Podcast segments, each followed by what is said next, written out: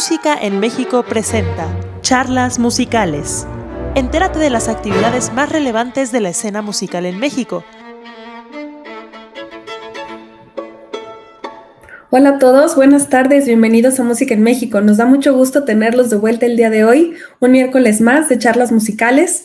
Ya son las seis en punto, el horario que habíamos platicado, que estábamos probando. Nos gustaría saber si a ustedes les gusta, si les gusta este nuevo horario y este nuevo, eh, digamos, esta nueva propuesta de, de las charlas musicales de música en México, que ya estamos a punto de cumplir un año con ellas, pero este, estoy haciendo un poquito de tiempo para que más gente se pueda conectar con nosotros.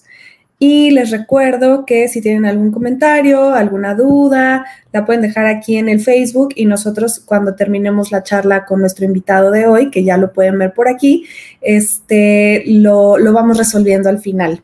Entonces, me gustaría, este, además de darle la bienvenida a nuestro invitado de hoy, poderles dar una pequeña reseña acerca de su trayectoria, de su trabajo, que pues ya saben, siempre es muy complicado hacerlo en, en, muy pocos minutos porque la verdad es que todos nuestros invitados siempre tienen una gran trayectoria, un gran currículum y es inevitable tener que cortar ciertas cosas que pues obviamente son importantes y son este, esenciales para, para la vida de los artistas y las personas que hemos presentado aquí, pero bueno, hay que hacer el esfuerzo por tratar de eh, describirlos lo mejor posible.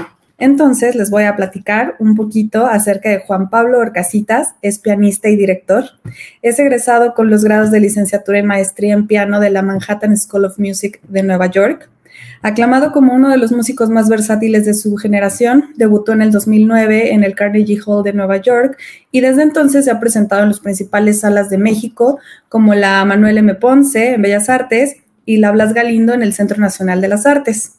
A la par, eh, como solista también ha tenido gran actividad como pianista, eh, acompañante, acompañante de diferentes eh, orquestas y ha estado en México, Venezuela, Argelia, Colombia, Estados Unidos y infinidad de ciudades. Y su más reciente grabación, que es Prelude, que es uno de los principales motivos que nos tiene hoy aquí para esta charla, reúne la obra de varios compositores, incluidos los mexicanos Carlos Chávez y Leonardo, y Coral, y el compositor norteamericano Richard Daniel Porsche. ¿Lo dije bien, Juan Pablo? Sí, sí, sí, sí, claro. Ah, perfecto. Pues te doy la bienvenida. Muchas gracias por estar el día de hoy aquí con nosotros en Música en México. Muchas gracias, Nancy. Este, gracias por el espacio. Eh, desde hace muchos años sigo a Música en México. Eh, muchos de mis colegas han estado aquí contigo y les quiero agradecer el espacio porque a partir del año pasado esto se convirtió, estos medios se convirtieron en, en mucha ayuda para nosotros porque pues obviamente dejamos de, de tener la actividad en persona. Y, bueno, yo creo que a partir de ahora esto se va a quedar. No que vaya a sustituir, no creo que vaya a sustituir eh, lo que antes teníamos, pero sí vamos a agregar este método de, pues de comunicación y de entrevistas y obviamente de conciertos y este, tantas cosas que podemos hacer con esta tecnología que, aunque existía antes de la pandemia, no, obviamente no se había tenido la necesidad de, de usarla, ¿no? Sí, exacto. Yo creo que estos nuevos formatos de, de, acercamiento entre personas ya no los vamos a perder. Creo que como que descubrimos, ¿no? Nuevos canales en donde te diste cuenta que, bueno, puedes estar cerca a través de la tecnología y eso es una, es una gran ventaja que nos da la tecnología justamente. Pero bueno, me gustaría comenzar, justo estaba eh, haciendo mi tarea, mi tarea ayer este, platicamos un ratito también nosotros en donde nos estabas contando sobre este nuevo material, Prelude, en donde este, hay 16 piezas eh, de diferentes compositores y me gustaría que nos platicaras un poquito más acerca de esto, de dónde viene tu amor por este tipo de, composiciones, eh, la pasión, el estudio, que es un preludio. Dame una mini clase de qué es un preludio, por favor. Mira, el preludio, creo, y me atrevo a decir que es la forma musical, al menos para instrumentistas y muy específicamente para pianistas, aunque sí existe preludios para, para otros instrumentos y, orquestas, obviamente, ¿no? Que más ha existido, que más, más tiempo ha existido en la historia de la música. Los preludios, eh, tenemos una, una referencia muy importante que es Johann Sebastian Bach, que por ningún motivo Johann Sebastian Bach es un punto de partida. Al contrario, yo creo que él fue un punto de llegada de muchas cosas que pasaron antes de él, muchos compositores, muchos estilos que se que llegaron a una madurez y él como que fue el punto final de ese desarrollo. Pero los preludios existen desde el siglo XV, más o menos. Entonces se tienen este se tienen documentados muchos preludios de alrededor de 1450 más o menos. Y básicamente el preludio era una composición musical muy, muy libre. Era una especie de improvisación, si lo podemos llamar así, eh, donde la forma no estaba bien definida, la tonalidad en esa época todavía estaba en, vías de desarrollo, ¿no? Como la conocemos hoy en día. Y durante todos estos años, hasta llegar a, Bach, se desarrollan, yo diría que dos tipos de preludios. El preludio que es una improvisación como tal, que tenía funciones muy específicas, ¿no? Eh, ya sea que, por ejemplo, en un servicio religioso era una especie de preparación para el servicio, ¿no? O en una, yéndonos un poco más hacia adelante, como parte de una suite, por ejemplo, era una introducción que es precisamente de donde viene el nombre, ¿no? Era una introducción a algo. A veces era una introducción a la ópera o una introducción a una suite. Entonces, este, esos dos conceptos en el preludio son los que precisamente Bach comprende muy bien y los explota muy bien. Y algunos de sus preludios, que si hablamos del clave bien temperado, preceden a una fuga, muchos son de carácter improvisatorio, por ejemplo. ¿no? Entonces, este, los preludios, ya, ya hablando un poco más de mi caso y de los pianistas en general, son obras que tocamos desde que empezamos a estudiar el instrumento. Y tienen una característica eh, que, por la cual lo tocamos. Son obras cortas. Y claro, hay, obras de, mucha o menor dificultad, pero los preludios, por ejemplo, los pequeños preludios de Johann Sebastian Bach, son un grupo de piezas que generalmente se le dan al alumno en un nivel intermedio, más o menos, porque ya son un poco más complejos en cuanto a, en cuanto a voces, en cuanto a técnica. Entonces, el preludio, como te dije al principio, eh, evoluciona.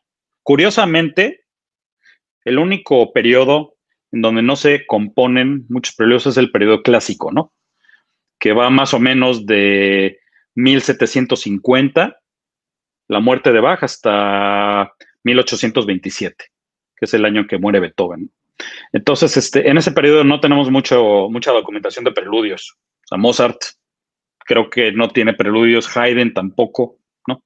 Y después saltamos esa época, eh, viajamos al romanticismo, y ahí es donde el preludio eh, cambia un poquito. ¿Cómo cambia? Básicamente se vuelve una forma independiente, con las mismas características que antes, algunos preludios son improvisatorios, en general el preludio sigue siendo una forma musical corta, pero curiosamente ya no precede a nada. Y eso lo estableció eh, Chopin en sus 24 preludios eh, para piano. Los preludios se pueden tocar uno solo, se puede tocar como una colección de piezas o tú puedes escoger cuáles tocar y ya, ya la función del preludio ya cambia ya es una pieza característica del siglo XIX y muchos otros compositores de, a partir de Chopin en muchos países hicieron una colección de preludios. ahorita vamos a platicar un poquito más de lo que es el preludio, pero para mí el preludio, sobre todo empezando en el romanticismo, es como un microuniverso, es como una forma eh, pequeña o una forma representativa de lo que el compositor después va a hacer en formas más grandes, en sus sinfonías, en sus conciertos para piano. Entonces, es como, como un, lo que se llama en inglés un sketch de un dibujo, ¿no? Y un estudio, a veces se le llama así. También lo comparo mucho con el cuento corto, ¿no? Los cuentos cortos son eh, un paralelo muy interesante al preludio, porque tienen esta misma, bueno, primero están este, limitados por el tiempo y después tienen esta misma, eh, esta misma curva, ¿no? El inicio, el punto de, tensión y un punto de resolución. Cuando tú escuchas los preludios, este, tienen eso exactamente. Y la otra característica muy importante del preludio es que son monotemáticos un solo tema musical que se desarrolla durante toda la pieza. No todos. Acuérdate que la música es eh, una de las artes en donde constantemente se están rompiendo las reglas, ¿no? Siempre hay una excepción, o esto no funciona así en este siglo, pero en el siglo pasado sí funcionaba, etcétera, etcétera. Entonces, este, no siempre son monotemáticos. El, ejemplo más famoso que eh, mucha gente conoce es el preludio número 15 de Chopin, en re bemol mayor conocido como la gota de agua, ¿no? Entonces ese, preludio tiene dos temas. En, música decimos que es una forma A, B, A. Entonces, este, también en ese aspecto no se seguían las mismas reglas que, se seguían en el barroco. Más o menos ese es el, uh, grosso modo, el, lo que te puedo decir el preludio como forma musical. ¿Por qué me gustaba a mí el preludio? ¿Por qué decidí hacer preludios? Porque cuando decidí grabar el disco y antes de eso decidí hacer un recital que contuviera solamente preludios, tenía muchas piezas en mi repertorio. Eh, tenía muchos preludios en mi repertorio. Entonces no fue difícil hacer una selección de, qué piezas tocar. Al contrario, lo difícil fue eh, tratar de ser más conciso en lo que iba a tocar, porque preludios hay, hay miles de preludios, muchísimos compositores hicieron preludios para piano, entonces tienes que tener la capacidad de, decidir qué voy a hacer con, tanta, con tanta oferta de preludios. Es más o menos lo que, lo que te podría decir de los preludios.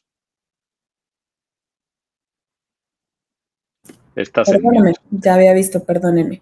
Este, estoy aprendiendo un poquito más sobre los preludios. Muchas gracias, Juan Pablo. Me gustaría que nos, este, más bien, darles una sorpresa a la gente que está ahorita conectada. Eh, nos estabas platicando que mañana va a ser como el gran estreno de todo este material audiovisual. Entonces, me gustaría que nos pudieras presentar un pedacito y después seguir continuando eh, bueno, seguir continuando, seguir platicando sobre el, nuevo material que, grabaste. ¿Te parece? Sí, claro que sí. Eh, ¿Quieres que introduzca el, video? Sí, por favor. Este video que van a ver eh, lo grabé hace algunos meses y la idea era primero grabar el disco que se grabó hace, empezamos a grabar el diciembre pasado y terminamos en abril entonces primero se grabó el disco y después lo que quise hacer es grabar un recital. ¿Por qué lo entrecomillo? Porque a falta de recitales el año pasado, la idea que yo tenía era que después de ver todo el contenido que se generó en cuestión de música el año pasado, de orquestas, de intérpretes, de cantantes, todo, todo lo que se generó en redes, ¿no? Que fue una cosa explosiva, ¿no? Yo lo único que quería era que la, las personas que me escucharan en estos videos sintieran que están en un recital. Ok. Entonces se cuidó mucho la calidad de audio, la calidad de video, las cámaras. Entonces quiero que simplemente sientan que, eh, aunque no están ahí, se imaginen que están dentro de un recital. Todos los videos que van a salir mañana ah, en la red Vimeo son precisamente un recital con comentarios. Entre cada uno de los compositores doy un poco de comentarios, por qué grabé o eh, algunos compositores que están vivos todavía, cómo, cómo conocí la obra, etc. Pero el video que les queremos presentar ahorita es el segundo preludio de la colección de 10 preludios de Carlos Chávez. Los preludios de Carlos Chávez son muy relevantes en la historia de nuestro país, porque eh, el lenguaje, el ritmo, la armonía, sugieren que a partir de ese momento la historia de la música en México va avanzando hacia, hacia el modernismo. Entonces es muy interesante todas las mezclas que él tuvo, todas las influencias que él tuvo, sobre todo de compositores norteamericanos, como Aaron Copland o Edgar Varese. Este, entonces, escuchen el preludio, es el segundo preludio que se está marcado vivace. A ver qué les parece, que nos comenten aquí eh, si les gustó, si no les gustó, si lo habían escuchado antes, ¿no? Les, dejamos esa, esa, tarea, por favor escuchen y nos dan sus comentarios. Pepe, si nos ayudas a poner el video, por favor. En un, en unos, en un par de minutos volvemos. Gracias.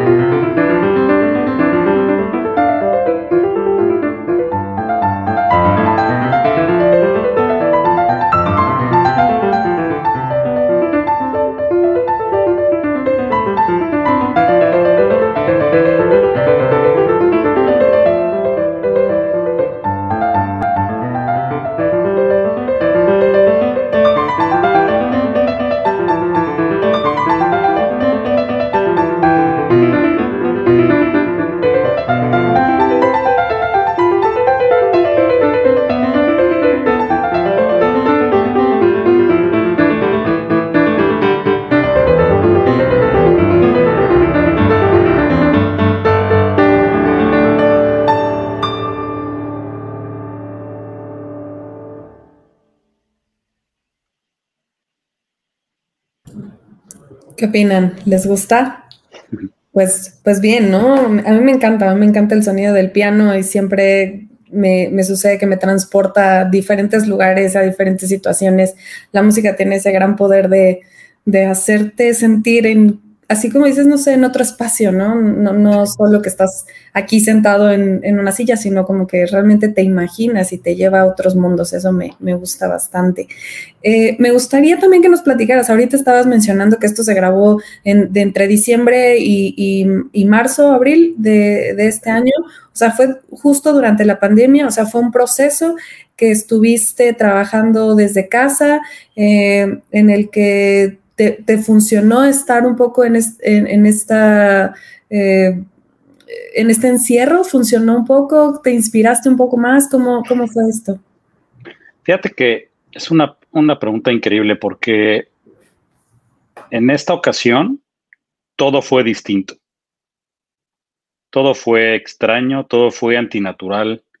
Este fue una eh, una enseñanza muy grande que nos, que nos vino a todos, y estoy hablando en específico de los músicos, porque todo nuestro entorno, toda nuestra rutina, este, nuestra, nuestra soledad para practicar todo eso, ya no existía, ¿no?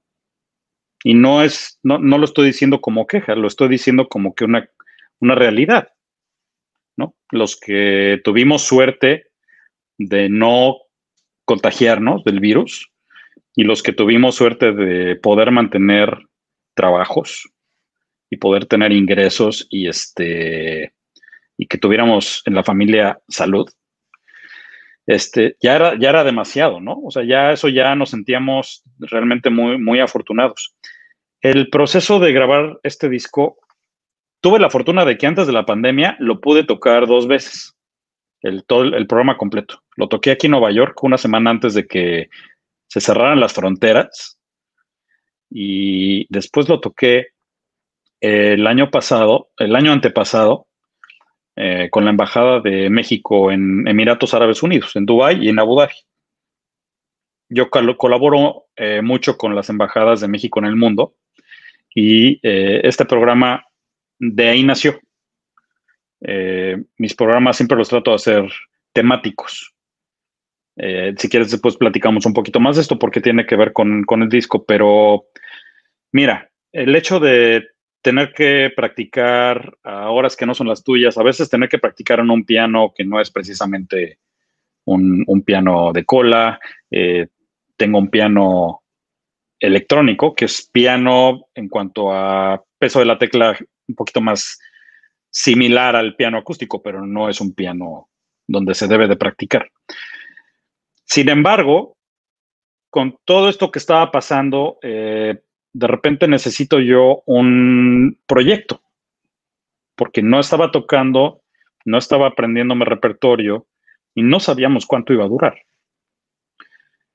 Y los contenidos que yo podía generar desde mi casa, los videos que yo podía hacer desde mi casa con un iPhone, la verdad es que eh, al principio lo hice y me gustó, eh, fue, también una, un gran aprendizaje hacer eso, pero después de ciertas eh, cosas que no puedes controlar, ya no los quieres hacer, ¿no?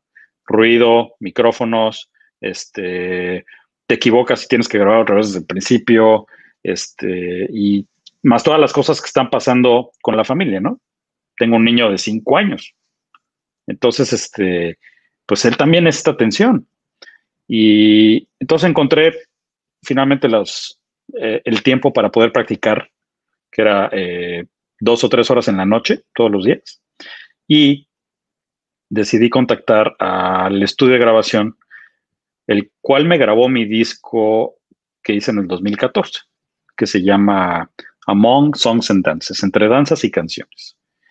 Y una vez que, fijé la fecha donde iba a empezar a grabar, como que encontré la motivación y el proyecto para, para poder hacerlo pero realmente yo no sabía cuánto se iba a tardar, si le iba a poder pagar todo, este, tenía muchas, eh, muchas preguntas sobre el proyecto, Afortunadamente tuve un equipo de trabajo muy, muy, muy bueno, tanto para el audio como para el video. Entonces, este, eso, eso siempre es importante. Y tenía un equipo tecnológico también muy bueno.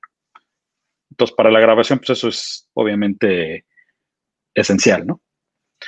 Y bueno, se terminó de grabar el disco en marzo aproximadamente y después faltaba todo lo que es postproducción, que es edición, mezcla, masterización, impresión, todo eso. Pero ya aquí en Estados Unidos, a partir de, que entró el presidente Biden, empezamos a ver pues que ya estaba empezando a vacunar a la gente, y ya como que empezaba a, verse un poquito más de solución más que, más que problema. Entonces, bueno, finalmente salió. La, idea del video fue precisamente porque yo quería tratar de generar algo que la gente me pudiera ver tocar de una manera este, actualizada. Y quería generar algo que tuviera mucha calidad, porque finalmente, pues si la gente le va a dedicar tiempo a escuchar algo tuyo, ya sea un recital o un, disco, siempre eh, tratamos de alcanzar la máxima calidad posible porque nos sentimos muy responsables con el público, ¿no? Finalmente el público te sigue escuchando, te sigue viendo y, bueno, pues es una responsabilidad con el público y una responsabilidad propia este, y con la música, obviamente, ¿no? Sí, completamente. O sea, uno quiere dar lo mejor y espera que si uno lo está trabajando con tanto amor, pues por lo menos que también llegue con el mismo amor a la gente que lo va a escuchar y a vivir desde casa o desde el punto, desde donde quiera, ¿no? Eh, te iba a preguntar, entonces, ahorita que estabas eh, platicando sobre el tema de la vacunación, eh, ya, ¿ya estarías empezando a, pensar en presentar esto en vivo? ¿Tenerlo con público? ¿Hay algún plan cerca? Sí, de, hecho, de hecho tengo un plan este, aquí en Nueva York. hubo algunos apoyos para los artistas que fueron afectados por la pandemia y el gobierno está ayudando, bueno, el gobierno del estado de Nueva York está ayudando a artistas con becas para este tipo de proyectos. Entonces, lo que quieren que hagas es eh, presentar un proyecto de cualquier tipo de arte escénica y eh, que tratar de que sea en un lugar que esté obviamente ya regulado y que, todo esté perfectamente bien organizado. Y entonces yo metí el proyecto para esa vaca, todavía no me han contestado, pero ya existe la posibilidad de que en unos cuantos meses se empiecen a presentar artistas. Ya está, este, por ejemplo, la temporada de Carnegie Hall ya está planeada del 2021 al 2022. Entonces eso quiere decir que ya, al menos en, Nueva York, ya se empieza a ver mucha actividad y eh, la verdad es que me encantaría y también estoy haciendo muchos esfuerzos por presentarlo en México, porque como sabes, el, el disco contiene dos de nuestros más queridos compositores, que es Carlos Chávez y el compositor este, mexicano Leonardo Coral. Entonces, me interesa muchísimo presentarlo en México porque aparte de que hace mucho no, no voy a tocar a México, es, eh, es un material más que ofrecemos y los periodos de Leonardo Coral ya, ya están grabados, eh, pero bueno, este, me encantaría eh, tocarlos y que, y que el público conozca más su obra, ¿no? Eso está excelente. Me gustaría, nos habías prometido un segundo, un segundo regalito, entonces que me ayudaras a presentar el siguiente video para que también eh, las personas que están aquí conectadas lo puedan disfrutar. Esto es una sorpresa, esto es eh, una, una probadita de lo que vamos a poder ver mañana ya completo, como menciona Juan Pablo en Vimeo. Entonces, Juan Pablo, ayúdame a presentarlo y este, después de eso eh, regresamos con más preguntas. Claro que sí. Este video es, eh, este preludio es el preludio número 2 de, mira, curiosamente fueron, los dos preludios fueron número 2. Este es el preludio número 2 de Sergei Rachmaninoff en si bemol mayor, de su primer libro que es el Opus 23. Y este preludio es muy especial para mí porque yo tuve la fortuna de estudiar con una maestra que todavía vive, que es este, Nina Svetlanova. Nina Svetlanova, este, yo fui muy afortunado que me aceptara en su estudio. Ella estudió nada más y nada menos con Heinrich Neuhaus. Heinrich Neuhaus fue el, entre otros alumnos, tuvo a Sviatoslav Richter y a Emil Gilels, de ese tamaño. Entonces ya, este, ya te imaginarás el, primer año de yo estudiando con Nina Svetlanova, ¿no? ¿Cómo me fue? Pero bueno, eso es otra historia, ¿no? Pero una de las piezas una de las primeras piezas que yo aprendí con Nina fue este preludio. Y este preludio, como otros que también estudié con ella, me han acompañado mucho en, en mi carrera. Son piezas que se te quedan grabadas y vienen de la mano de una tradición enorme y de una tradición que, que tuve la oportunidad de, de aprender durante siete años. Tuve siete años estudiando con ella. Entonces, este, bueno, pues esta es mi, finalmente mi interpretación grabada. Espero que le guste al público y, este, bueno, que nos digan qué les parece, ¿no? Aquí nos vemos en unos minutos.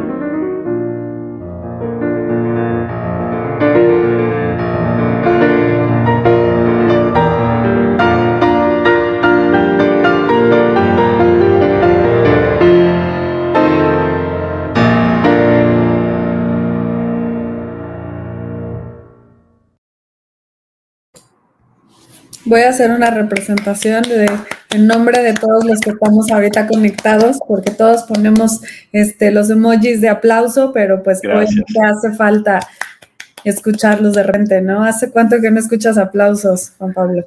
Hace como un año y medio. Ya se extrañan, ¿no? Sí, Se extraña la, la comunicación con el público y el, el estar ahí compartiendo música y sé, es, nunca nos imaginamos que nos fuera a hacer tanta falta. Sí, es, es, increíble, ¿no? Que a veces uno lo da por sentado y de repente cuando no lo tienes es como, Sí, o sea, y más que un artista, bueno, dicen mucho que el artista vive también del aplauso, ¿no? Sí, sí, sí, y este, como artista ir a escuchar a una orquesta o una ópera o eso sí nos hizo mucha falta y nos afectó mucho el no poder estar ahí, ¿no? Claro. Pues bueno, este, me, me, me gusta mucho cómo va este tema del, del disco, cómo, cómo, suena, cómo se ve. Ya quisiera, ya esperamos que sea mañana con muchas ansias para, para verlo en material completo, porque la verdad es que esta, esta, este instrumento mágico, la verdad es que te transporta y es, es increíble. Muchas gracias por, este, por estos pequeños, eh, por estas pequeñas probaditas. Gracias no sé si me permitas cambiar un poquito el tema, vamos a, platicar sobre algunas otras cosas, este, por ejemplo, que realizaste tus estudios eh, principalmente en Estados Unidos, platicábamos de eso antes, bueno, en, el inicio. ¿Esto fue como por un motivo familiar o por elección? No, fíjate que es este, también es una muy buena pregunta porque durante mis primeros 25 años, yo, yo nací en la Ciudad de México. Y empecé a estudiar el piano como a los cuatro años. Realmente lo que yo quería lograr, si e, yo me iba a dedicar a la música, era tratar de buscar la mejor educación posible. Muchos me lo dijeron que la carrera de música era muy compleja. Y algunos colegas y maestros míos me, dieron muchos detalles de por qué es tan compleja, que es tan difícil, es muy competitiva. Este, entonces, yo quería dos cosas cuando salí a estudiar al extranjero. Tener la experiencia de estudiar el extranjero. Yo tuve maestros maravillosos en México, los cuales eh, dos de ellos, por ejemplo, son concertistas de Bellas Artes. Este, tuve la fortuna de, de aprender de ellos y de verlos tocar.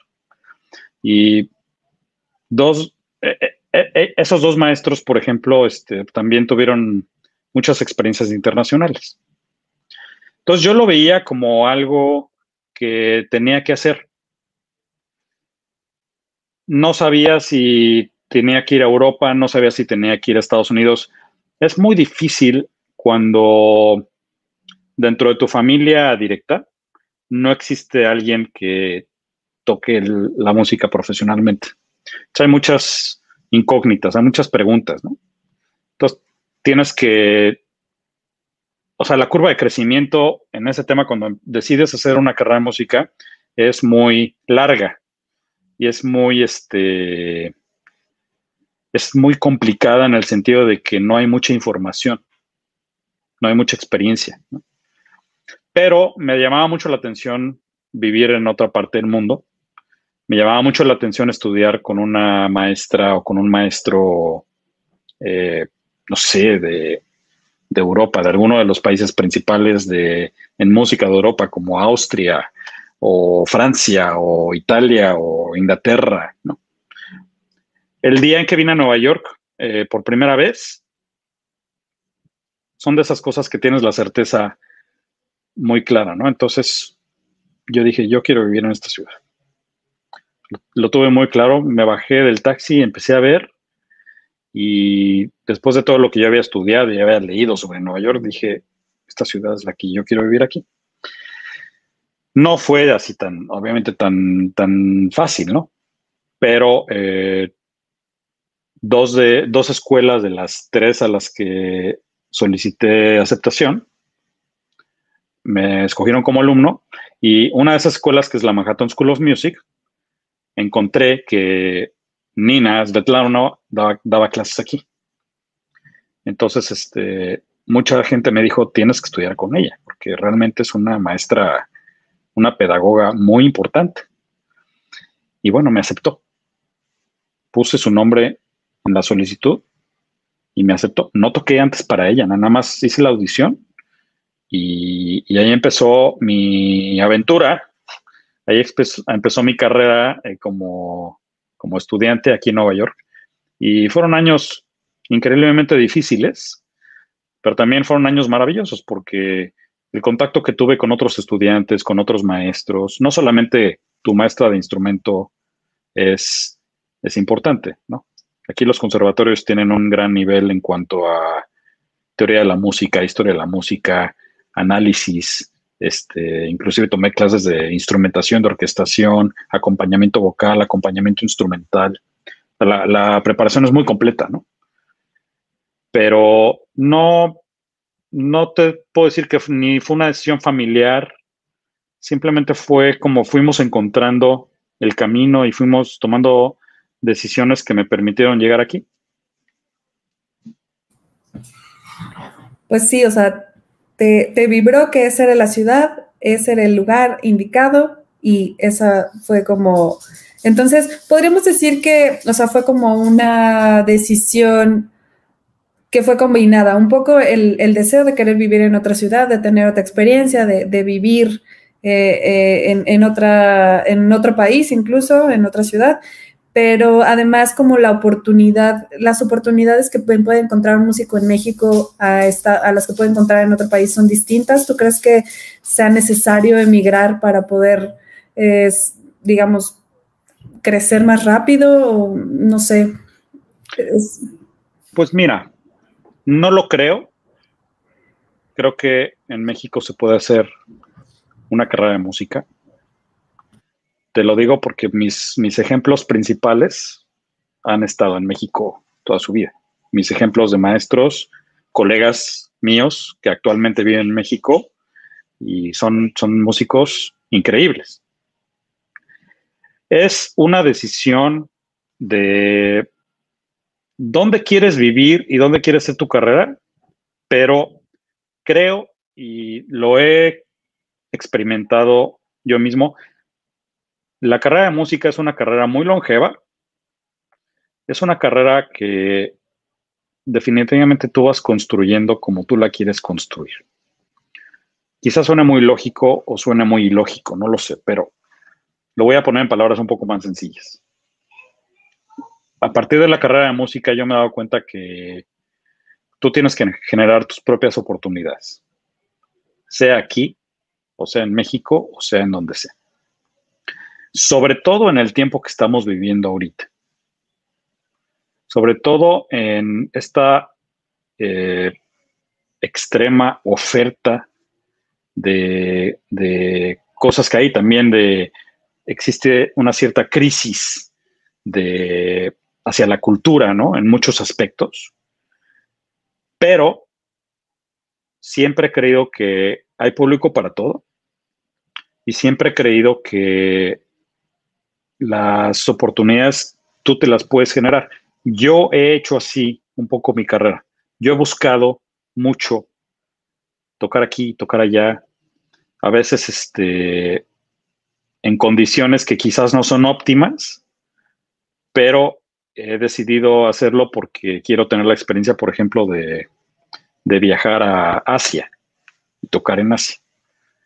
Entonces, eh, si por algún por algún, alguna razón no se me puede pagar todo. Entonces, mi pensamiento es, bueno, voy a buscar otros patrocinadores u otros, eh, otras personas que me puedan ayudar con ese gasto, pero yo quiero tener la experiencia. Entonces, mi currículum mucho ha sido de yo buscarme mis propias experiencias.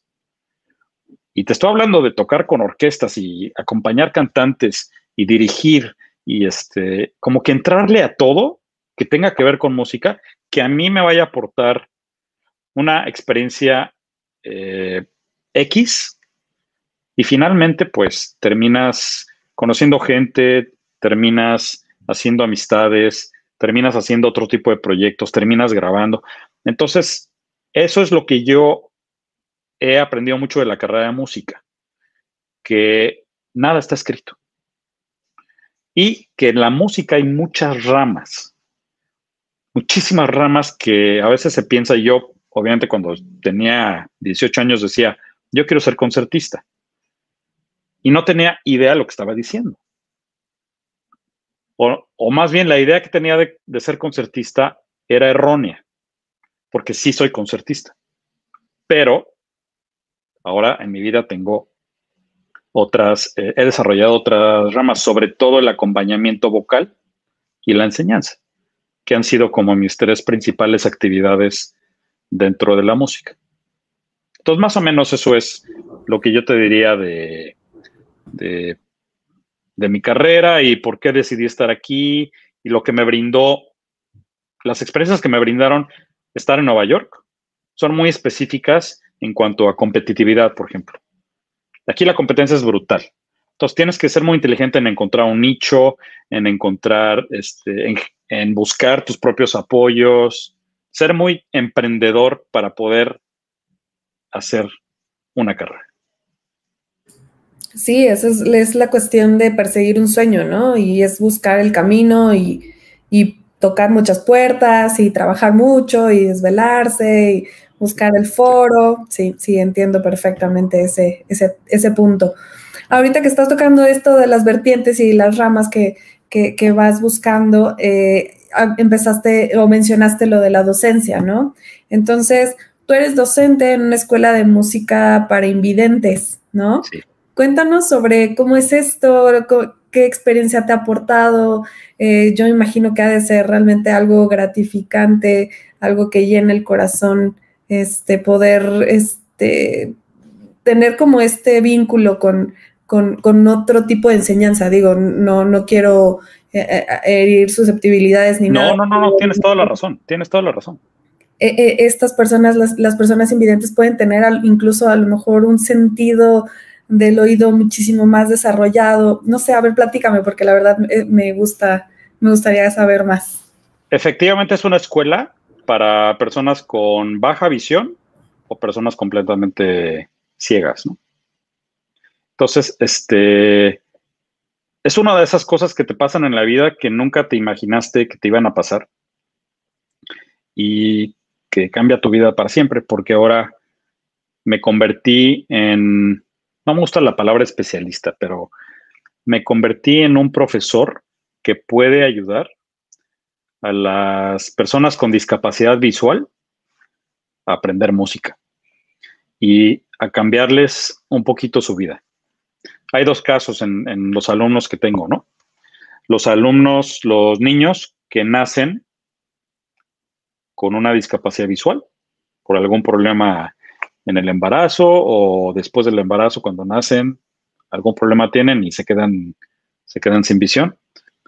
Y los adultos que también por un problema, por ejemplo, un accidente o diabetes o glaucoma, se, quedan ciegos. Todos los alumnos, todo el rango de alumnos son, son eh, alumnos de esta escuela. Entonces, este, al principio, yo supuse que no iba a durar ahí ni seis meses porque yo no tenía ningún tipo de preparación o de entrenamiento para darles clases a estos alumnos. Y bueno, resulta que tampoco se necesita preparación para, enseñarles poco a poco. Ellos son los que te van enseñando cómo enseñarles, ¿no?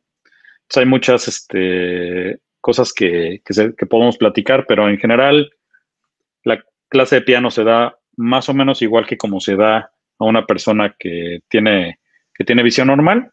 Lo que cambia mucho son los materiales existe el sistema braille traducido a música.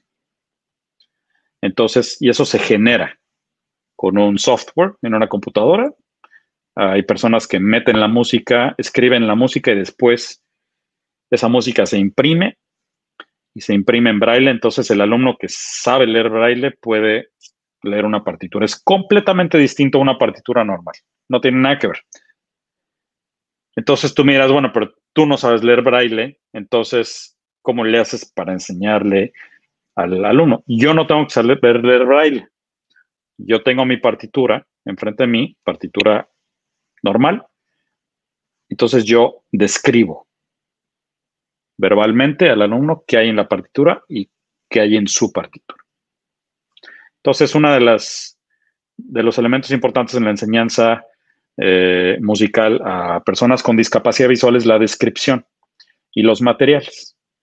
La escuela en donde trabajo es una escuela única en el mundo que tiene la tecnología para producir los materiales y tiene los maestros entrenados eh, para poder describir y para poder enseñar muchos instrumentos, no solamente el piano. Y sí, efectivamente, es un trabajo que me cambió la vida porque entonces sí realmente ves cómo la, la música tiene un impacto social y cambias la vida de alguien que, que antes no hacía música porque tenía esta discapacidad y de repente lo ves en un escenario tocando Mozart o Beethoven o jazz o cumbias o lo que tú me quieras decir. Pero esa persona está realizada porque está haciendo música y se está comunicando.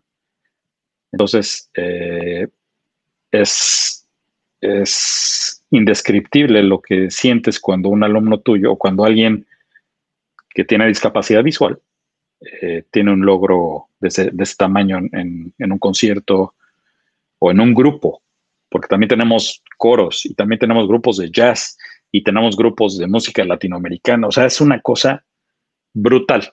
Y sí, soy, soy también muy afortunado por poder pertenecer a esa escuela porque complementa mucho, mucho mi carrera como intérprete. Sí, y, llena esa, no sé, creo que todo, creo que todos tenemos un poco de esa querer ayudar, querer enseñar, querer llevar este, lo que sabemos a, más personas, independientemente de, la cuestión física eh, que, que, pueda tener cualquier persona, pero poder enseñar lo que uno sabe y que además ver cómo lo disfrutan y cómo está, se sienten también ellos o las otras personas contentas de poder eh, conocer algo distinto, ¿no? Que, pues muchas felicidades por esa, por esa, por ese trabajo, esa labor que estás haciendo con los, con, en esta escuela. Es, es, remarcable, es, importante y este, y mira, mientras lo estabas platicando, estoy viendo cómo Maura Romo y Benjamín Quintero eh, escriben que pues es increíble y que, es súper que, que, estás haciendo esto. Eh, nos estamos quedando un poco sin tiempo, entonces voy a empezar a leer un poco de los comentarios que tenemos aquí en claro que sí.